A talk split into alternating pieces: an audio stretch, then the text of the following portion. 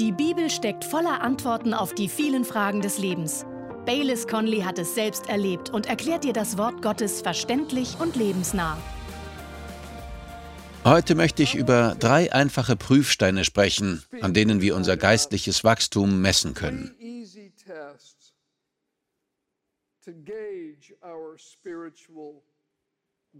Unter dem alten Bund wurde Gottes Volk aufgefordert, sich selbst zu prüfen.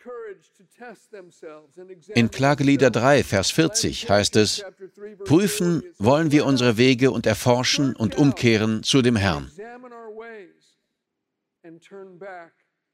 Auch im Neuen Testament werden wir als Christen aufgefordert, uns zu prüfen. Ich lese 2. Korinther 13, Vers 5 nach der Message-Übersetzung.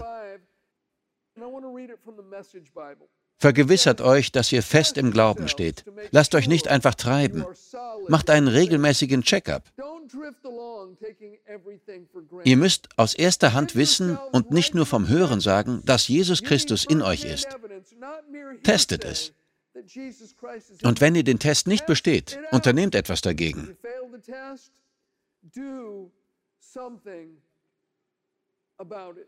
Vor wenigen Tagen war Janet besorgt, ob der Ölstand in ihrem Auto nicht zu niedrig ist. Also zeigte ich ihr, wie sie das selbst nachprüfen kann. Sie wusste es noch nicht. Man öffnet die Motorhaube am Auto und da gibt es einen sogenannten Ölmessstab. Den zieht man heraus, er ist ziemlich lang, man wischt ihn ab, steckt ihn wieder hinein, zieht ihn heraus und dann sieht man den Ölstand. Ob er Maximum ist, ob er zu niedrig ist oder ob gar kein Öl mehr in der Wanne ist. Und es gibt ein paar Tests, wie wir feststellen können, wo wir mit Gott stehen, wie tief unsere Beziehung zu ihm ist, wenn man so will. Ein Bild für den Heiligen Geist, der in uns wirkt, ist Öl, Salböl. Man kann also seinen Heiligen Geist Ölstand prüfen. Dazu gibt es verschiedene Messstäbe. Drei davon möchte ich Ihnen erklären, drei Testmöglichkeiten dafür, wie fest unser Glaube ist, wie nah oder fern wir von Gott sind. Sind Sie bereit? Ganz sicher? Also gut. Der erste Test sind unsere Worte. Nachdem man Jesus verhaftet hatte, Matthäus 26, wurde er angespuckt und geschlagen. Inzwischen saß Petrus in einiger Entfernung im Hof und eine junge Frau kam zu ihm und sagte, Du gehörst zu Jesus aus Galiläa. Und Petrus antwortete, ich weiß nicht, wovon du redest. Einige Minuten später kam eine andere Frau zu ihm und sagte zu einigen Männern, dieser Mann war einer von denen, die mit Jesus von Nazareth zusammen waren. Petrus schwor, ich weiß nicht, wovon du redest, ich kenne den Mann nicht. Und dann kamen ein paar andere Leute dazu und sagten, klar bist du einer von seinen Jüngern, deine Sprache verrät dich. Natürlich sprachen sie von seinem galiläischen Akzent. Aber in dieser Aussage liegt eine große allgemeine Wahrheit. Unsere Sprache verrät uns immer, ob wir nun Jesus nachfolgen oder nicht. Man muss nur zuhören, wie jemand spricht, um zu wissen, ob er zu Jesus gehört oder nicht.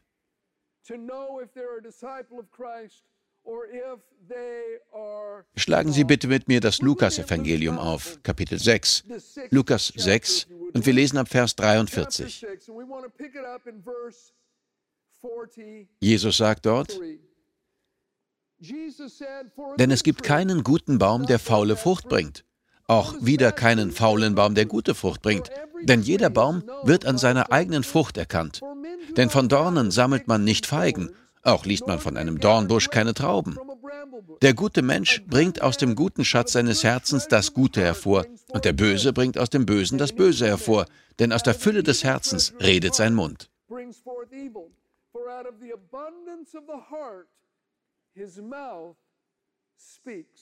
Aus der Fülle des Herzens redet sein Mund. Das gilt für jeden von uns. Aus der Fülle unseres Herzens redet unser Mund. Wenn uns etwas wichtig ist, wenn es wirklich unser Herz erfüllt, dann reden wir davon. Ob es nun Sport ist, Autos, Gartenarbeit Essen, das neueste Videospiel oder Gott. Was wir lieben, davon reden wir. Das ist zwangsläufig so. Ich hatte früher einen Freund. Ich verbrachte einen Tag mit ihm und irgendwann fragte er mich, habe ich dir überhaupt schon von meinem neuen Enkel erzählt? Ich dachte, nur ungefähr sechsmal in den letzten zwei Stunden. Ich bitte dich. Und ich machte mir eine mentale Notiz, wenn ich je Großvater werde, will ich nie so werden. Ich werde nie ohne Ende von meinen Enkeln reden und auch noch zu Leuten, die es nicht interessiert. Aber diese Entscheidung traf ich, bevor ich wusste, wie außergewöhnlich meine Enkelkinder sein würden. Ich hatte keine Ahnung, dass sie so hübsch und überdurchschnittlich sein würden. Aber es fällt mir leicht, über sie zu reden, weil sie mein Herz erfüllen. Weil ich sie liebe.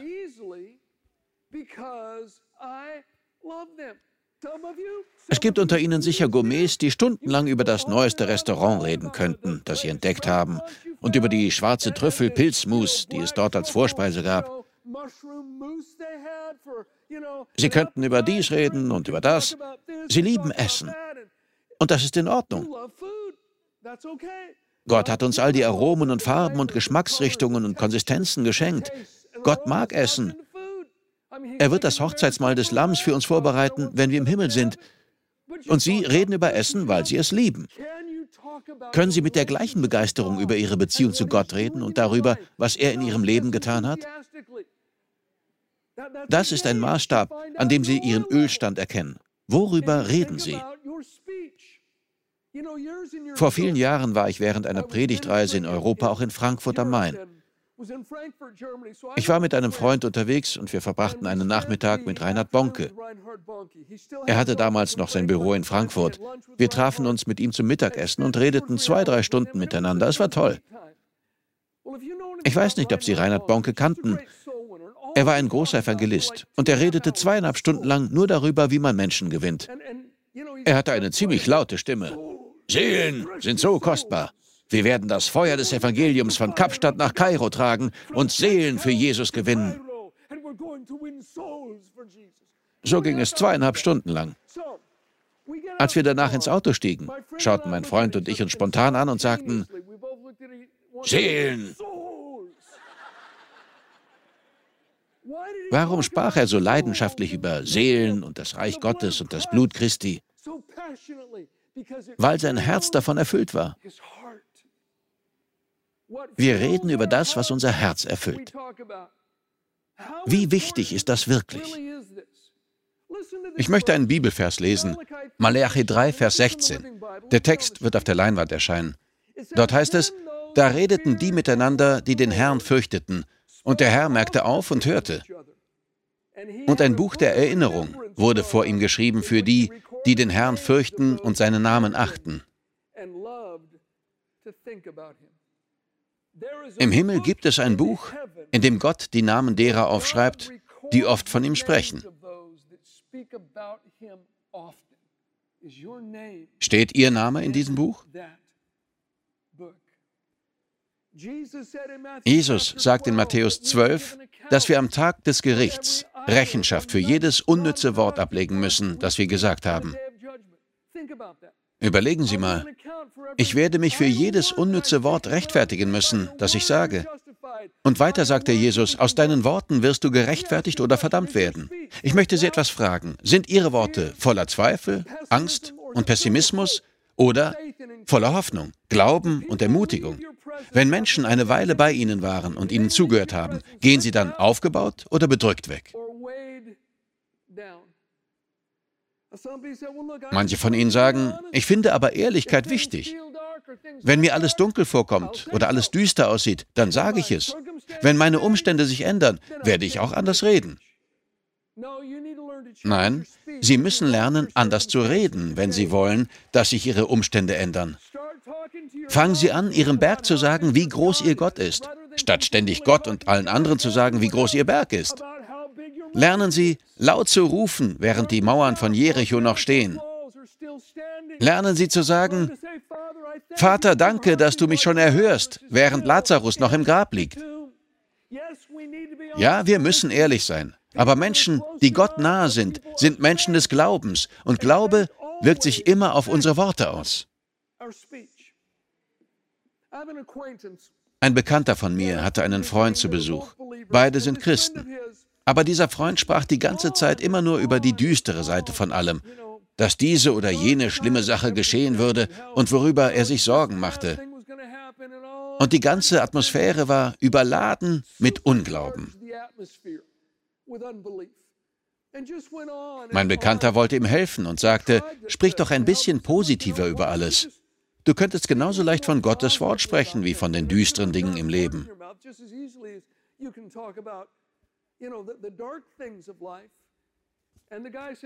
Aber der andere Mann sagte, wenn du dich in den gleichen Umständen befinden würdest wie ich, würdest du auch so reden. Mein Bekannter antwortete, weißt du, normalerweise würde ich das nicht tun, aber ich will dir helfen. Also erzähle ich dir mal, was gerade alles in meinem Leben los ist. Und dann fing er an, von seinen eigenen Problemen zu reden. Und sie waren viel schwerwiegender als die des Mannes, der sich die ganze Zeit beschwerte. Schließlich sagte der Mann, ich verstehe das nicht. Wie kannst du solchen Frieden haben und so positiv sein, obwohl das alles bei dir passiert? Und mein Bekannter sagte einfach, weil ich glaube, was Gottes Wort über meine Umstände sagt.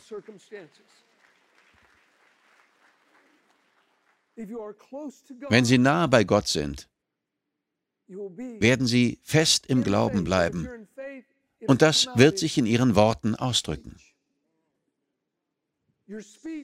Ihre Sprache, meine Sprache, verrät uns immer. Sie zeigt immer, wo wir mit Gott stehen. Okay, zweitens, schauen Sie bitte mit mir 1. Johannes 4 an. Der zweite Test ist, wie wir andere behandeln, offenbart immer, wo wir mit Gott stehen. Wie wir andere behandeln. 1. Johannes 4, Verse 7 und 8. Geliebte, lasst uns einander lieben. Denn die Liebe ist aus Gott und jeder, der liebt, ist aus Gott geboren und erkennt Gott. Wer nicht liebt, hat Gott nicht erkannt, denn Gott ist Liebe. Bitte schauen Sie einmal her. Da heißt es, wir sollen einander lieben, denn jeder, der liebt, ist aus Gott geboren und kennt Gott. Wer nicht liebt, kennt Gott nicht. Ich glaube, es ist möglich, von Gott geboren zu sein.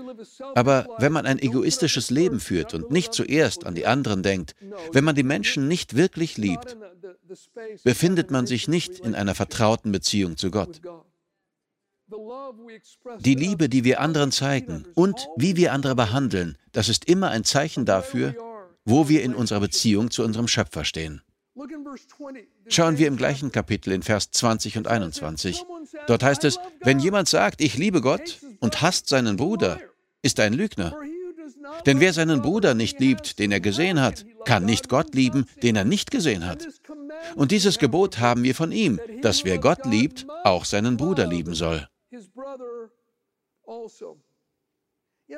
Ich habe diese Geschichte schon einmal erzählt. Vor vielen Jahren kam T.L. Osborne zum ersten Mal in unsere Kirche, um zu predigen. Er ist mittlerweile seit einigen Jahren im Himmel, aber er war wohl einer der größten Evangelisten des letzten Jahrhunderts.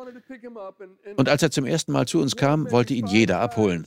Aber das war eine der wenigen Male, an dem ich mich erinnern kann, dass ich meine Autorität geltend machte. Ich sagte, nein, ich gehe und niemand sonst. Also fuhr ich zum Flughafen. Und ich werde es nie vergessen. TL stieg aus dem Flugzeug, sah mich dort stehen und sagte, Baylis, was machst du denn hier? Ich sagte, ich hole dich ab. Und er sagte, du bist doch viel zu wichtig, um mich vom Flughafen abzuholen. Und es klang, als würde er das ernst meinen. Ich war verblüfft und dachte, wenn du wüsstest, ich musste mich fast mit den anderen Pastoren prügeln, damit ich dich hier abholen darf. Er redete weiter mit mir und gab mir das Gefühl, als sei ich der wichtigste Mensch auf der Welt. Als wir in der Kirche ankamen, gingen wir in mein Büro. Und während wir dort saßen und eine Tasse Tee tranken, öffnete sich auf einmal die Tür und der Hausmeister kam herein. Er hatte nicht gemerkt, dass wir im Büro waren. Er sagte, oh, es tut mir leid. Ich dachte, es wäre niemand hier. Bevor ich etwas sagen konnte, war TL aufgestanden. Er ging zu dem Hausmeister und sagte, Hi, ich bin TL, wie heißt du? Und dann unterhielt er sich ein paar Minuten mit ihm und gab ihm das Gefühl, als sei er der wichtigste Mensch auf der Welt. Dann ging der Hausmeister hinaus und mein Sohn Spencer, der damals noch ein kleiner Junge war, kam hereingehüpft. TL sagte, hey, willst du dich auf meinen Schoß setzen? Spencer sprang auf seinen Schoß und TL sagte, Spencer, wollen wir Freunde sein? Ich habe in meinem Herzen Platz für dich. Hast du in deinem Herzen auch Platz für mich? Und er gab Spencer das Gefühl, als sei er der wichtigste Mensch auf der Welt. Ich beobachtete ihn. Er ermutigte jeden Menschen, mit dem er zu tun hatte, ganz gleich, wer es war. Er zeigte ihnen Liebe und sprach ihnen Leben zu.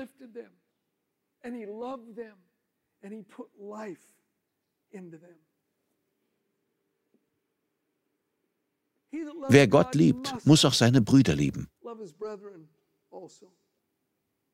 Aber wir sollen nicht nur unsere Brüder und Schwestern lieben, sondern auch unsere Feinde.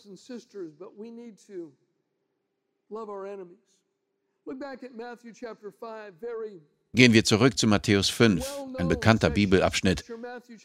Matthäus 5, Verse 43 bis 45. Dort sagt Jesus, ihr habt gehört, dass gesagt ist, du sollst deinen Nächsten lieben und deinen Feind hassen. Ich aber sage euch, liebt eure Feinde und betet für die, die euch verfolgen, damit ihr Söhne eures Vaters seid, der in den Himmeln ist.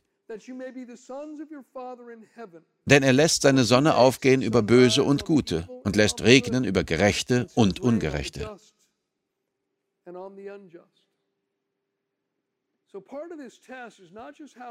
Zu diesem Test gehört also nicht nur, wie wir Glaubensgeschwister behandeln.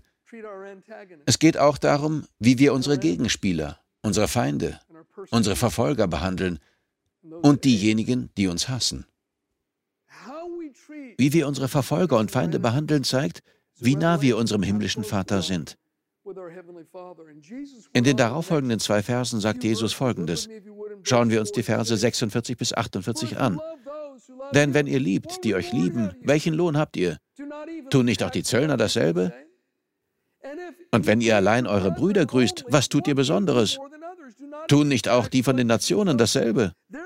Ihr sollt nun vollkommen sein, wie euer himmlischer Vater vollkommen ist. Das Wort vollkommen bedeutet hier nicht sündlos zu sein. Das Wort im Original steht in diesem Kontext vielmehr für geistliche Reife. Die Amplified Bible formuliert es so. Ihr sollt darum vollkommen sein und zu vollständiger Reife gelangen. Der Gedanke dahinter ist, wenn wir das tun, was Jesus in Vers 44 sagt, und denen Gutes tun, die uns schaden und verletzen wollen,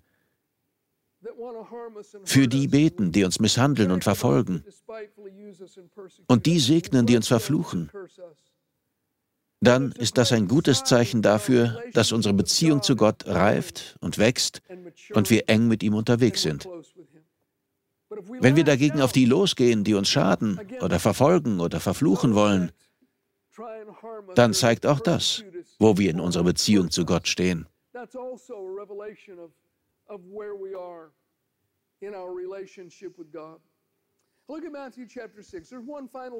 Gehen wir weiter zu Matthäus 6. Einen letzten Test möchte ich Ihnen noch mitgeben.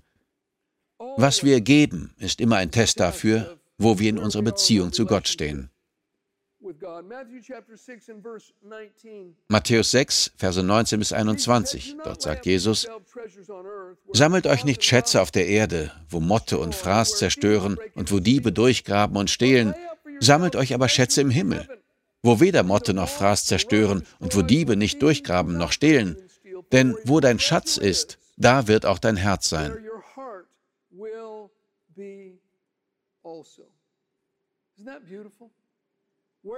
Ist das nicht wunderschön formuliert?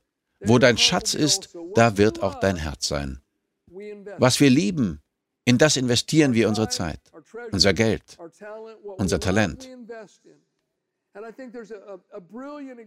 Im Hebräerbrief in Kapitel 11 finden wir ein ausgezeichnetes Beispiel dafür. Dort geht es um die ersten beiden Kinder von Adam und Eva, nämlich Kain und Abel. Lesen Sie bitte vor allem Vers 4, Hebräer 11, Vers 4. Durch Glauben brachte Abel Gott ein besseres Opfer dar als Kain, durch welchen Glauben er das Zeugnis erhielt, gerecht zu sein, indem Gott Zeugnis gab zu seinen Gaben. Und durch diesen Glauben redet er noch, obgleich er gestorben ist.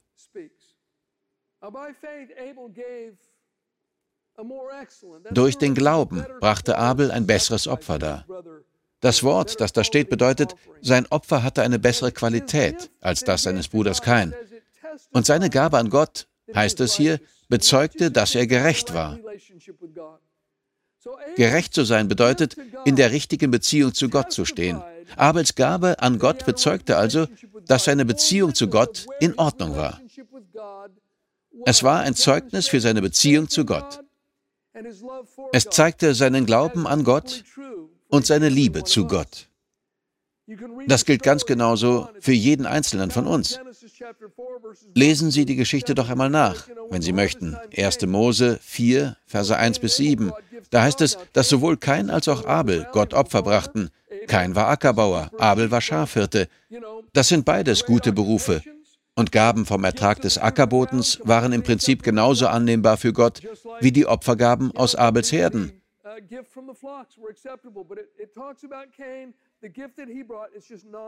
Über Kains Opfer wird aber nichts Besonderes gesagt. Es war nichtssagend. Kain brachte ein Opfer, das ihn nichts kostete. Es war nichts Besonderes. Über Abels Opfer sagt die Bibel aber ausdrücklich, und Abel, auch er, brachte von den Erstlingen seiner Herde und von ihrem Fett. Und der Herr blickte auf Abel und auf seine Opfergabe, aber auf Kain und auf seine Opfergabe blickte er nicht. Da wurde Kain sehr zornig und sein Gesicht senkte sich. Und der Herr sprach zu Kain, warum bist du zornig und warum hat sich dein Gesicht gesenkt? Ist es nicht so, wenn du recht tust, erhebt es sich? Wenn du aber nicht recht tust, lagert die Sünde vor der Tür. Und nach dir wird ihr Verlangen sein. Kains halbherziges Opfer offenbarte seine halbherzige Beziehung. Doch Abel gab sein Erstes und Bestes, weil Gott der Erste und Wichtigste in seinem Leben war. Darauf lief alles hinaus. Ihre Opfer legten ihre Beziehung zu Gott offen. Ich erzähle Ihnen etwas, das ich nie gesagt hätte, als mein Vater noch lebte, aber er lebt nicht mehr, also kann er nicht sauer auf mich werden. Vor langer Zeit hat er ein kleines Grundstück gekauft und ein kleines Bürogebäude darauf gebaut. Dort hatte er jahrelang seine Firma. Und als er in Rente ging, verkaufte er das Bürogebäude, das er gebaut hatte, und machte einen schönen Gewinn. Er und meine Mutter steckten jeden Cent in Gottes Reich. Sie behielten keinen Cent davon, obwohl es ihnen für ihre Zukunft geholfen hätte. Sie steckten jeden Cent in Gottes Reich. Und wissen Sie was? Deshalb und weil er konsequent spendete, lebt sein Vermächtnis weiter, obwohl er selbst tot ist. So wie Abels Opfer weiterredet, obwohl er tot ist.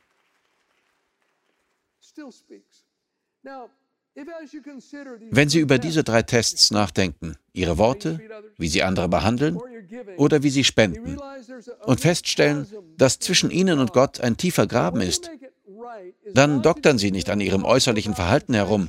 Äußerliche Veränderungen sind wichtig, aber uns muss klar sein, dass die Wurzel geistlich ist.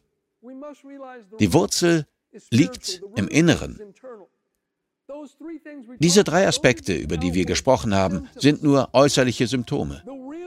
Wirklich ändern wird sich nur etwas, wenn Sie umkehren und zu Gott kommen, damit er an die Wurzel des Problems gehen kann. Wenn Sie Ihr Feuer, Ihre Leidenschaft verloren haben, dann halten Sie sich nah bei Gott und er wird Ihnen nahe kommen.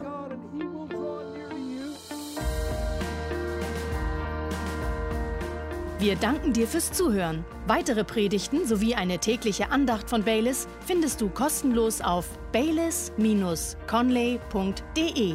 Gott segne dich.